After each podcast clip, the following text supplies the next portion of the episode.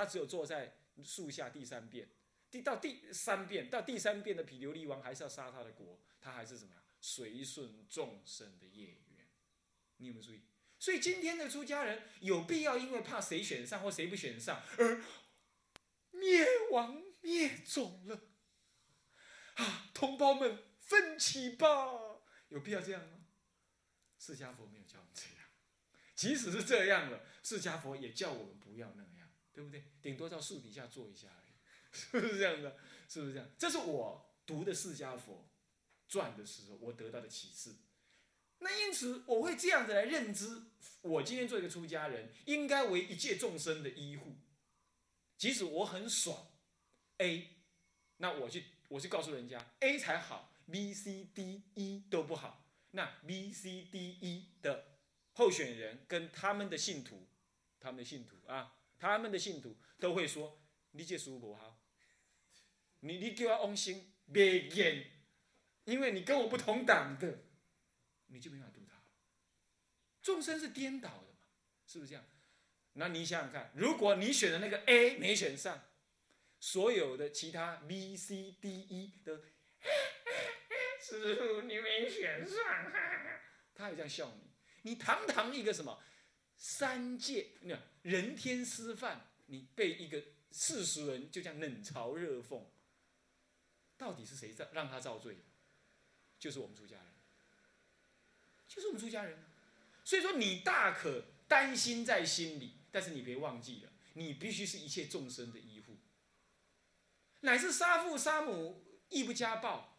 是不是这样子啊？这是什么？放网经上是都都这么说的嘛？为什么每次要选举的时候，那么多出家人会把三宝放旁边，选票摆中间？为什么会这样？所以我的看法是啊，我没有改变，我没有企图要改变你们。我说，在这个时代的我，我看到这个时代的事情，我也忧心忡忡。但是我运用佛法，我认为我运用佛法，我我会讲这样的话。这个时候，后来的人如果写我的传记，当然我没有传记，没不会有人去写了，也不需要写。比如说，我是我是打个比喻，他一定不会抽离这个周遭的环境来写我，这样子他不会感觉出来我今天讲这话有什么意义，对不对？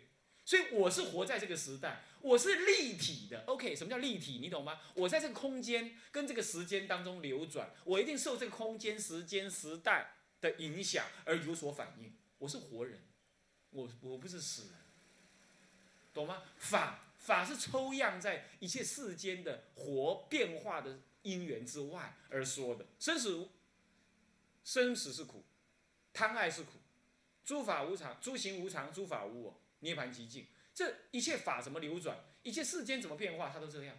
可是这个法的根本，它是流转在世间当中的各种因缘不同，表现方法不一样。而你写一个生传的时候，你必须要注意它的时代环境。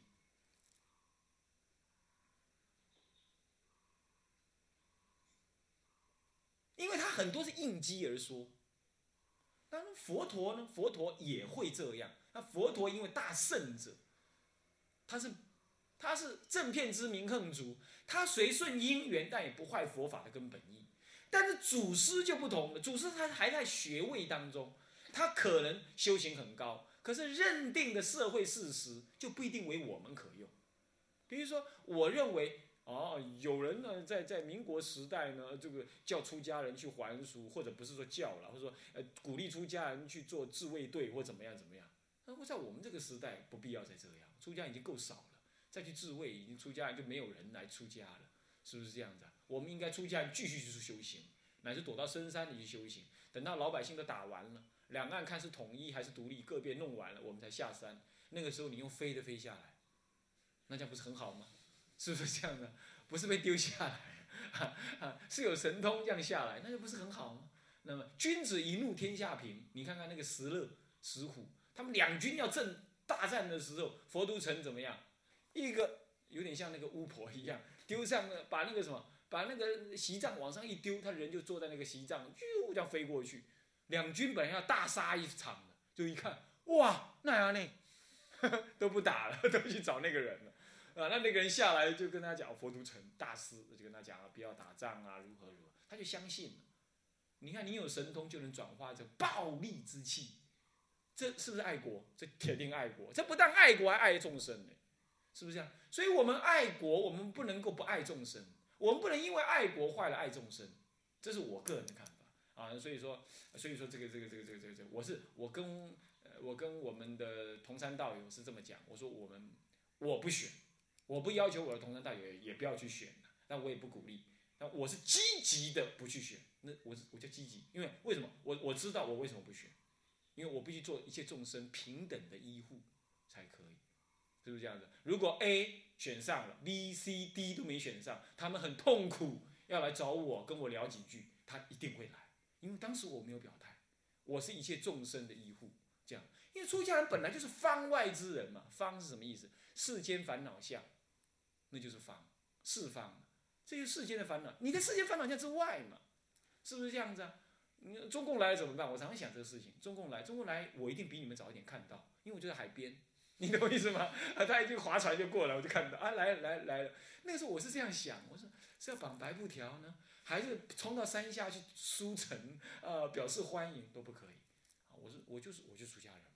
你来来了，我表示，这我一定拥护一个什么？拥护最后的政权，就这样而已。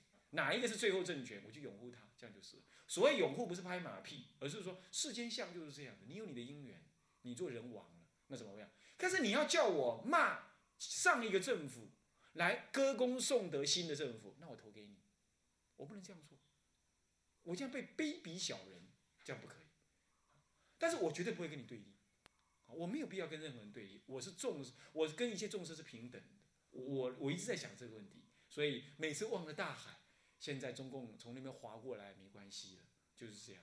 所以我对我来讲，如果我会死，就是他要我做这个事，要我表态。要我骂骂以前的政府，然后来歌功颂德新的政府，那我不愿意。除了这这，那我就去死了就好了，没有什么关系。啊，那除了这件事情以外，我没有什么可可以跟他争论的。我的看法是这个意思。那但是很多出家就不一样哦，吼，很多出家完全不一样，一定要统一，一定要统一。我为权呐，统一，是不是这样？我为你的拳头，叫做为权。是不是这样子？他就不爽快，他不爽快啊，是不是这样子？那有的出家人要统一，有的出家人要为权，那你就很很麻烦了，是不是这样子？像这个你可以看到，生生传理论上说不能够抽离什么那个社会环境来写，而进步的像类似佛读统计，他已经这样做了，他已经把周边的事实开始写进去了。可是还是很遗憾的，他并没有去很清晰的去鉴别或者去建构说一个周边的环境怎么影响了当时的巨观的僧团的运作，就很少人去分析这个事，这样懂了吗？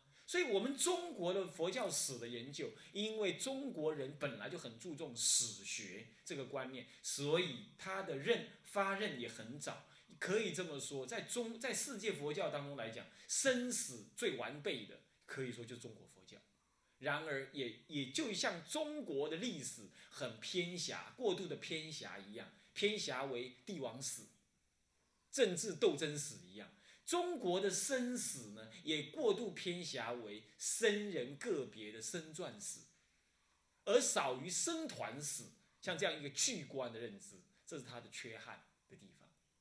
而我们今后呢，应该是两个要平衡，两个要平衡。而且甚至于要更补强什么呢？生团史的一个一个研究。好，我们看到南传人呢，他事实上是出家人写生团史。那么我们也看到，我们最近当然也这一时代的人长老也有人写类似生团史这样子，也有也有。可是呢，刻意去写的没看到，刻意去写没有看到，懂意思吗？好像印顺老法师他写什么印度。之佛教啦，或者是佛教史地考啦，这些都算有这个味道，但都还不算是针对这个问题生团史的这种这种发展史这样子来来来著作的。那反倒是些在家人呐、日本人呐、欧洲人士啊，他就是他反而就去做这个事啊。所以欧美接下来丙二跟丙三，就欧美呢，他们就做了不少的生团史的工作，也做了不少的什么。分生团史当中一定会牵涉到宗派史的发展，也会有。可是问题就在于他们这样做，他们的好处是什么呢？引用了很多很多社会学的资料，还有正史，就是世间世间史、世间史实的资料，还有去讨论的当时社会的文化、历史、经济、政治的因素，来汇入了什么呢？这就属于社会学的研究、历史学的研究、专业的历史学研究来写什么了？佛教史，当然丰富多了。啊，这就是我们出家人做的比人家不够的地方。可是，可是呢，他们终究有黔驴技黔驴技穷的时候。为什么呢？因为终究生团死，那你必须是什么呢？屋里人方能说屋里事，是不是这样子啊？你是屋外之人，你你你你你怎么讲啊？资料就算很丰富，搞不好因为丰富而坏了那个什么内涵，解读错误。日本人就最明显。日本人呢，我我我们有好朋友啊，就是明年下学期大概就会来教你们的啊，大行法师。那么他去日本读书，他说他学的是呃天台的呃四禅波罗蜜。那么日本的老师还教授嘞，而且还是研究部的嘛，呃，算是教研究生嘛，讲四禅波罗蜜呢，但他讲错了，有时候还要大行法师跟他讲啊，你这不对，我跟你讲，我跟你讲，你这个，你对，你对，我跟你讲。还这样子，你看看，那还是什么研究所老师哎，研究所哎，拜托，为什么他解错了嘛？你看看，那凭这样子，你说，当然我们不能因为人家偶尔错啦，就就笑人家，只是说这个事情，而才一个人就会发现这样，那还好，大行法师是很有很有主见，也很有正见的人，他会发现，那有些根本在台湾，就是佛门佛法也没读几本呢，修也没修几天行。他就去日本读了，那那就很难讲了，对别人错他跟着错，是不是这样子啊？所以这个事情你说呢？所以说世间人呐，他固然运用了很多好像其他方面的知识来写佛教史，我承认这个处理方法是对的，但是终究他没有能力做到好。各位了解意思吗？了解意思吗？常常的解错，他至于解错在哪儿呢？哎呀，实在。罄竹难书啊！因为呢，长期以来我读这些有关方面的资讯呢，我都有这种感觉。那么现在要提起来呢，以后我们有了课本或者有了一些本子啦，啊，我们再捻一些事情来剖析给大家。暂时你就知道这样就好。总而言之，所以说我要介绍一本书给大家看，给大家看，一直是很困难，一直是很困难啊。那么在大陆写的呢？哎呀，再二十年看看吧，哦，他们的那个那个什么那个政治意识太浓厚的话，这不适合写这样子的文的文章的，写的只是让人家，你与其说生气，不如说三个字真好笑，你懂意思吗？这样子写立佛教史，你根本连个应有的佛应有的一个学者的态度你都没有，嗯，懂意思吗？你这像是什么呢？你这像是农夫在呃这个翘着脚在那边谈论野史一样，这个这这种客观的这这种基本的学术素养都没有。这我也收集了几本呢，啊，他浩浩几万几十万言呢，唉，浪费众生的金钱呢，浪费他自己的生命。但是更糟糕的是坏人天眼目，因为他还号称佛教史，你看他真是可怕哦，真是可怕。希望听到我这话的人不要好奇，啊，乱翻啊，是这样。OK，这就是欧美普遍一样，都是这个状态。但是欧洲跟美国，而欧美呢跟日本又有稍微是不同的，就是如与其这样，我还宁可看欧美的的某一些人，欧美人士啊，西方人哦，有两类人写佛教史，一类人是宗教有强烈的什么天主教情操的那种人。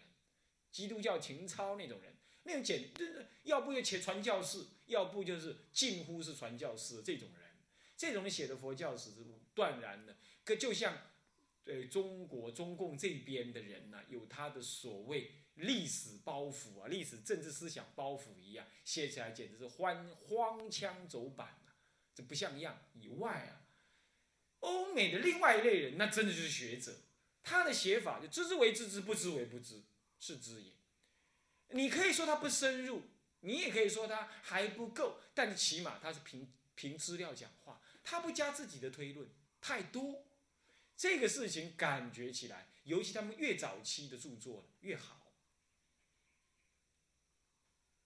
虽然那个发明的东西有发明在在中国语句里头讲有所发明，在佛门里头有所发明、发显明了，这样的事情不多哦，不多。但是你一个你你至少还会有有收获，而且你不会被强迫的去修改你对佛法的认知，你懂我意思吗？不至于太厉害。不过到越到后来越惨，越到后来越惨。这不日本人呢？日本人就麻烦了。日本有太多他自以为是的看法，因为日本也跟中国佛教又接近又又不不一样。说不一样嘛，又有期待关系，哇，你就很累了。他就自以为他能够解释中国佛教的发展因缘。那么有一位在孤影其名啊，他就说：中国佛教受到帝王很大的约制。你的美在公益的位，三个字骗差，然后哎这样子。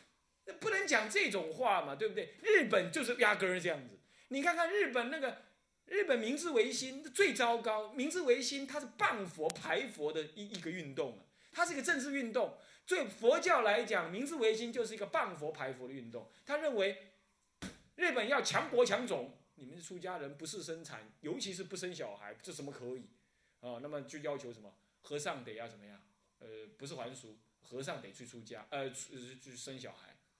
这什么话嘛？哎，在中国如果这样的话，咱们的出家人就怎么样啊？都出去呀，该生死呀，你惊伊是不是呢？是不是？可能你们现在都不敢这样了。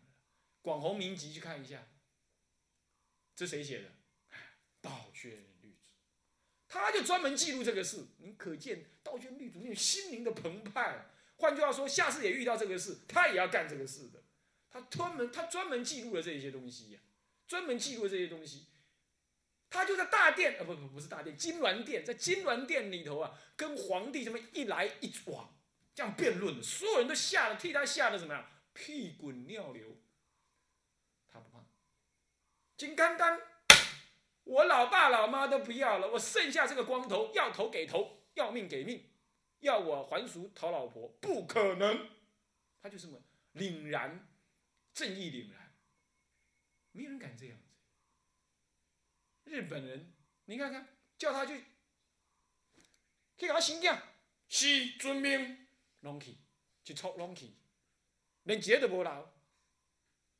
干紧嘛？干紧嘛？这就是这就是日本佛教。所以日本佛教有强烈的自卑感，你要知道，有极强烈的自卑感。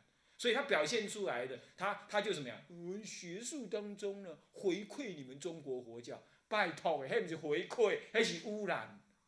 但他认为那叫回馈，他也要拿一样东西引我们。他是认为这样，那是强烈的自卑之后所展现出来的。当然啦，做一个出家人，理论上说不能这么讲啊，这样讲也伤害日本人呐。应该是这么讲，就是说他们有他们的不幸。所以我跟恒实法师、大行法、恒实法师，你们知道吧？在美国三步一拜那位宣化老法师徒弟，美国人。有一次在青龙寺，我们三个人的聊天就打妄想，就在怎么样？日本人呢最崇拜美国人，恒实法师你是美国人啊，这样子好不好？我们想办法把你弄进日本，然后呢你去招你去找日本人呢合作，弄一个全世界三坛大戒会，三坛大戒就世界性三坛大戒，用我们北传方法来传，然后让他们日本出几个真正的比丘。让他们就在日本人的眼前传三坛大戒给他们看，你觉得怎么样？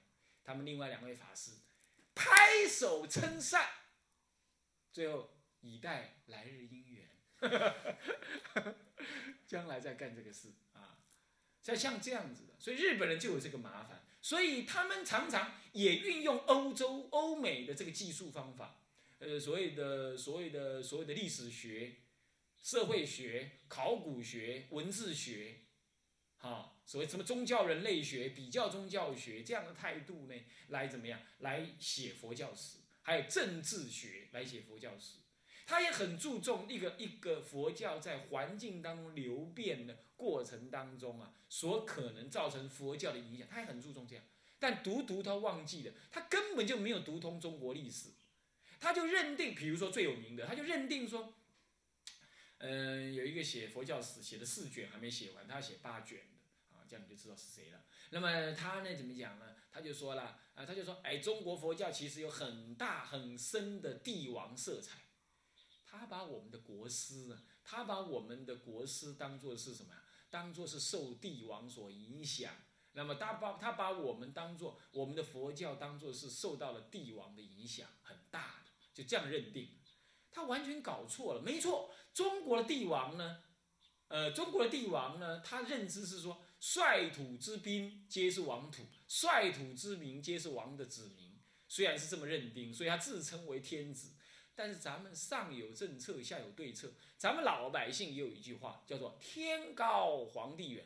我们也有对策，是你做你的皇帝，你爽你的，我还是一样过我的日子，是不是这样子啊？你说我是你的老百姓，门儿都没有。我我今天在这里，我就称病不出。你看你要怎么样？是不是啊？所以我们很多的大德根本就称病不出，你能怎么样？你也只有歌功颂德，送个奖状来给我而已嘛，是不是这样子啊？就让我吊着这样而已，你能影响我什么？中国自古以来一直就是有这种人。你看天台大师，他的思想有受到什么样子的、什么样子的呃杨广的影响吗？没有嘛，是他去影响杨广的，是不是这样？杨广你知道，隋炀帝啊，啊隋炀帝，是吧？天那个天台山国清寺就是杨广替他盖的。但是你看他的看他的思想，都受到什么帝王影响了吗？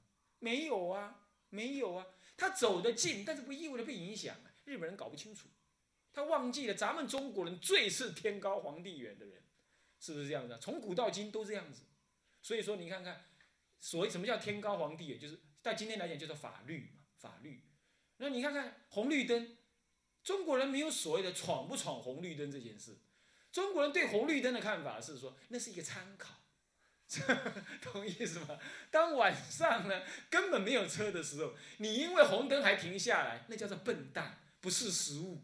懂意思吗？但是呢，如果再有警察，你还闯红灯，这愚痴，是不是？这一切都依于有没有警察跟有没有车子来决定红绿灯的禁止、进退。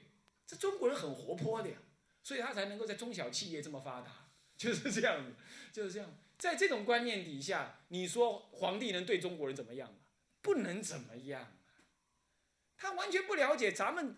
中国，我现在讲中国人是指文化上的中国人，这种特别的特质。你说我这样说，你们都相信吧？你自己就是中国人，是不是这样子？咱们就是干这种事的嘛，对不对？干这种事长大的，你不觉得？是不是这样子？对吧？大家都习以为常。这所以说，中国人讲情理法，情摆在前面。帝王是法理讲到前面的，对不对？尤其是法王法讲前面的，中国人绝对不这么讲，不会讲法理情，不是这么讲。所以像这样子，他能解读中国的佛教吗？他有缺憾，各位了解吗？更何况那些人都在家人，一定怎么样？一定更是有所不足的。这样了解没有？所以他们都有他们的发展的能耐成果，但是都有所不足。总而言之，中国佛教史必须由今当今的中国佛教出家知识分子或有热忱、有热血的出出家人来写。我是在呼吁，懂意思？我是在呼吁这个事，我已经鉴别了，这无法假诸他人，无法假诸他人。唉，各位发发心啊，发发心啊。好，那么就是这样子。今天这一节课先上到这里啊，这个以武大概我就这样子交代完毕了啊，把这样这个态度。发展了成所谓的成果跟他的一个需要改进的部分，我也只能这么讲讲而已啦。好，那你们听了就可以，时间不多。好，我们今天先这节课先上到这。向下文长，复以来日，我们回向。感谢我们法院啊，众生无边誓愿度，众生无边誓愿度，烦恼无尽誓愿断。誓愿学，佛道上誓愿成，三归智归佛，当愿众生。理解大道，发无上心，自归法，当愿众生。深入经藏，智慧如海，智归生，当愿众生同理。总回向，愿以此功德，庄严佛净土，上报四重恩，下济三途苦。若有见闻者，悉发菩提心，尽此一报身，同生极乐国。南无阿弥陀佛。南无阿弥陀佛。南无阿弥陀佛。南无阿弥。